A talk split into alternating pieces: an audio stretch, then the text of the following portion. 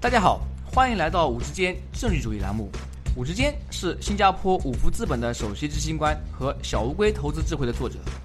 五之间政治主义旨在和大家分享基于政治主义的各种研究、书本和信息。这些信息主要覆盖经济、商业、金融和投资领域。在本节目中，我们不会讨论任何五福资本的投资产品信息。所有嘉宾的意见都是他们的个人意见，和五福资本无关。如果您有任何问题或者建议，请联系我们的微信公众号“五之间政治主义”或者微信号 “w o o d s f o r d”。各位听众朋友，早上好，欢迎来到“五之间政治主义”栏目。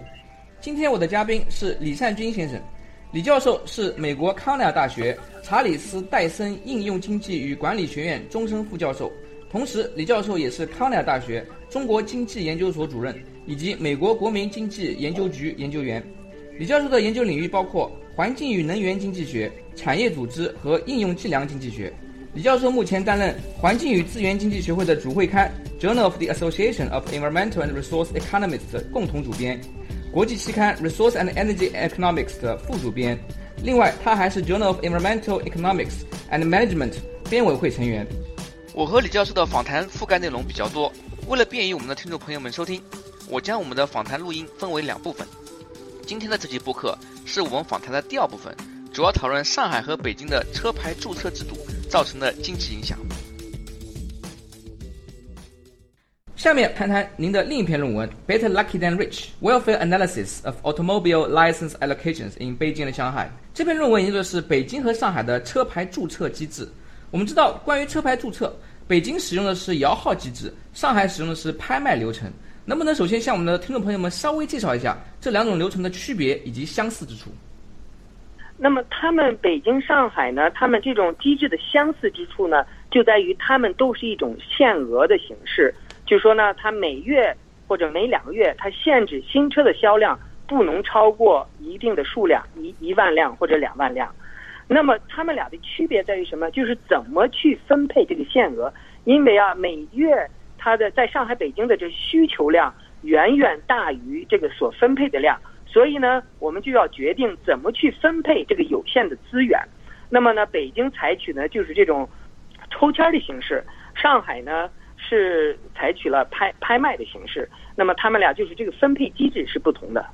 从传统意义上来说，我们感觉拍卖就是谁出的价格最高，他就一定可以获得呃这个车牌。但事实上，好像上海使用的这个拍卖流程，并不是这么简单的野蛮式拍卖，它里边还也是有涉及到一定的这个运气成分。这样的理解正确吗？上海的拍卖呢，已经经过好几轮的变动。最近这两年呢，它的拍卖确实发生了这个变动。它之所以是为什么出现您刚才所说朋友出所说的这个问题，就是说也有运气的成分，就是因为啊，他对拍卖的这种出价做了一个限制。就说你最高价不能超过，比如说八万或者九万，那么那些那这样会导致一种什么现象呢？就导致啊，最终这个所需的这个拍拍卖的份额呢，实际上呢是不呃低于乐意出这个八万或者九万这些人的数目，啊，所以说最终好比说有有五万个人，他们乐意出八万以上的人，八万以上的这个钱来买这个牌照，但是呢。那么政府呢说你最高出价不能超过八万，那么你就没法真正的去实现这种拍卖的方式了。所以说呢，最终这些人乐意出这么高的价钱的人，那么他们要看谁的运气好，谁动作快。那么最后那一时刻，他运气好，他动作快，他可能就呃就得到了这个。所以最后这一步又有点像是这种抽签，就是你运气好，那个你就你就得到了。那么如果说你去掉这种人为的对价格的限制，就是说。上海政府，你不要限制大家出最高限呃竞价，你可以他大家出十万、二十万、三十万都可以。那么最终呢，就不会这种现出现这种现象，就是说最后呢，它可能最终的成交价可能是十万或者十二万都有可能。那么那时候呢，就不会出现您刚才所提到那种完全的那个是通过你这个拍卖的价格来显示你的支付意愿。那么最后呢，拍卖价格你支付意愿最高的人，你出价最高的人，那么你就可以得到呃这个牌照。那事实上，就是上海使用的这个所谓拍卖呢，是啊有限价的拍卖流程。这个限价没错，因为现在是供不应求啊，你可以甚至把这个价格理解为一个进入的门槛，就是你如果要想要个车牌，你得至少付出八万块钱，因为愿意付八万的人或者十万的人远远超过他提供的这个车牌数量。然后在这么多愿意出这个八万或十万这个牌照呃价格的人之中，再进行摇号或者是类似于抽签的这样一种形式。对，是有点这种形式。对对对，您您说的没错。对，在您的论文中提到，跟上海的拍卖流程相比，北京的摇号机制减少了汽车的外部性，这个 automobile externality，可否向我们的听众朋友们简单解释一下这个概念？嗯，是这样的，嗯，就说，如果在上海呢，这种呢是呃，刚才我们提到了是通过拍卖的形式。那么上海的购车者，你如果看一下他们上海人买车的这个群体啊，它跟北京的买车的群体是不一样的。上海买车的群体，因为有这个竞价的过程，他们通常是支付意愿高，通常是收入比较高的人。那么这些人呢，通常也是对汽车的需求、出行的需求最大的人，所以他们买的车呢，和北京的消费者，呃呃，购车者买的车是有区别的。上海买上海的这个购车者，他们买的车通常是贵一些的，呃，耗油量比较大的，那么他们的出行距离有可能也是更长的。那么相相比北京的这种购车者，那北京的购车者，我刚才说了，因为大家那个地方，北京呢是这种摇号的形式，所以说呢，如果摇号是公平的，那么这种购车的群体应该是跟参与摇号的这种群体应该平均是一样的。那么有收入高的，有收入低的，有出行距离特别长的，有出行距离特别短的。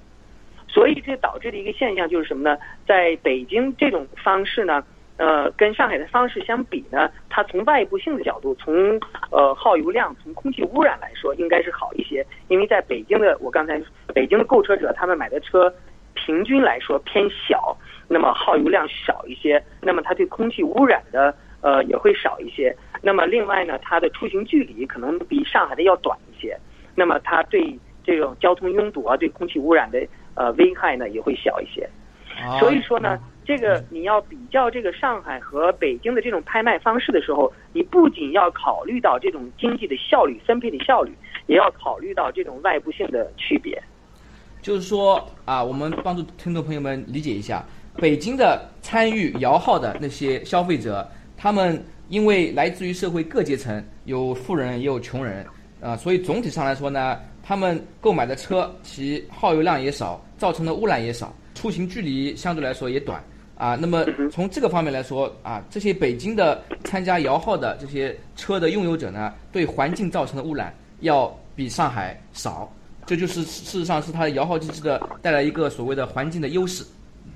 是的，您您说的没错。嗯，我刚才所说的经济呃经济效率呢，就是这种两种分配方式的经济效率，在在经济学里面研究是非常多的，也是这个这个比较的结果也是非常明显的。就是说，从经济效率来，从分配的效率来说，那么北京的这种摇号的这种形式，应该是没有上海的那种抽签的形式更有效率。为什么上海的这种呃，sorry，上海的拍卖的形式更有效率呢？因为上海这种拍卖啊，实际上是一种以市场价格、以价格为导向的分配机制，谁出钱高，那么也就是说谁的支支支付意愿越高，那么他就最后拿到了这个资源。那么这就跟我们市场上任何一些商品的流通是一样的，都是通过价格来调整资源的分配。你乐意出价高，那么最后这个资源就是你的。那么这种呢，是一种从经济效率上来说是最有效的一种分配机制。这是不是为什么您在论文中啊、指出，由于摇号机制的使用，让北京市政府仅在2012年就损失了价值360亿人民币的福利？这个背后逻辑是不是就是因为他们没有像上海那样使用市场机制来分配这个呃汽车的牌照？是的，是这样的。举其实举一个很简单的例子，我们就可以看为什么有这个社会资源的浪费。实际上，呃，我们就其实这个呢，就相当于是呃，就是相当于把钱留在了桌子上，就是没有去实现这个呃这个呃利益。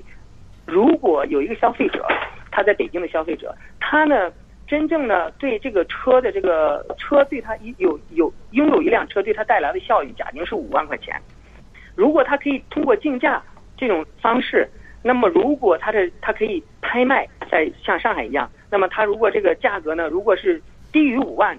他都是应该去拍卖。他如果得到了这个牌照呢，都是应该对他有一个好处。比如说，金恒的这个拍卖价格是四万五，那么他的实际上他出了四万五，最后呢，他使用这个车对他带来的效益是五万，那么这个五千块钱实际上是对社会来说，从社会的角度来说，就是一个正的效益，实现了这个效益，是吧？嗯。但是呢，在北京，因为呢，你你这个有有像他这种人呢，他不一定，他运气不一定好，他可能没有抽到。那么呢，抽到的人有可能是哪些人呢？有可能是他那个他的其实车对他的效用值很低的人，可能只有一千块钱或者五千块钱，是吧？但是他们运气比较好，那么他抽到了这个车，那么他呃抽到了签儿，那么他可以去开车。所以说就导致什么状况呢？就是很多人他确实想开着想，呃想需要一辆车，也乐意呃出高价去去得到呃一个牌照，但是呢，因为他运气不好，他他他得得到不了。那么最终呢，相当于是你把这个牌照这个非常有价值的资源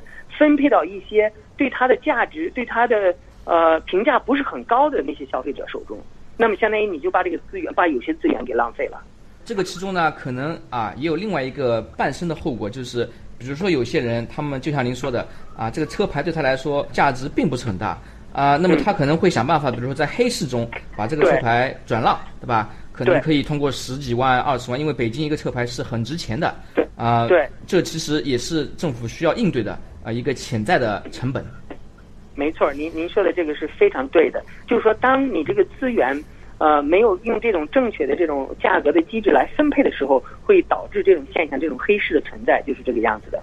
对。呃，您的论文中也提到了新加坡控制城市拥堵、减少尾气排放的例子。对于新加坡不太熟悉的朋友，请让我在这里和大家分享一下新加坡的拥车证制度。新加坡的路交管理局每个月会发放一定数量的拥车证，每个月拍卖两次，每张拥车证的使用期限为十年。新加坡本地不生产汽车，政府在汽车进口上征税百分之一百以上的关税。我本人大约在两三年前买了一辆现代伊兰特，连同拥车证共花费人民币五十万左右，可有呃可以用十年。啊，我举这个例子是想说明，呃，新加坡确实有效治理了城市拥堵问题，但代价呢是开私家车比较贵，可能超出了很多工薪家庭可以承受范围。您觉得这种方法在北京或者上海有没有实行可能？会不会招致很多人的反对？嗯，您说的是没错。其实您刚才提到了新加坡，那香港也是也是有类似的这种。呃，措施的，在香港呢，这个拥有一辆车也是非常贵的，所以你看一下香港的这个交通状况就非常非常好。那么在这种这些政策是不是在北京或者在中国的城市能不能实现呢？嗯，我觉得是是比较困难的，因为因为中国的消费者呢，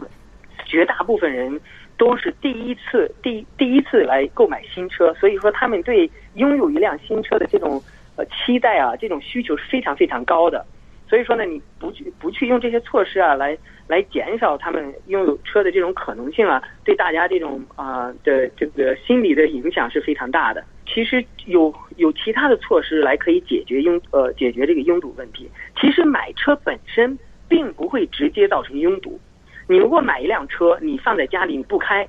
或者你开的非常少，那对拥堵也没有多大的影响。你满足自自己的心理上的需求，觉得你这个。有车的呃呃家庭，对，但是你开车又很少，那么那么拥堵也就不会这么严重。关键的拥堵是什么造成的？是因为大家都开车造成的，是你开车很多，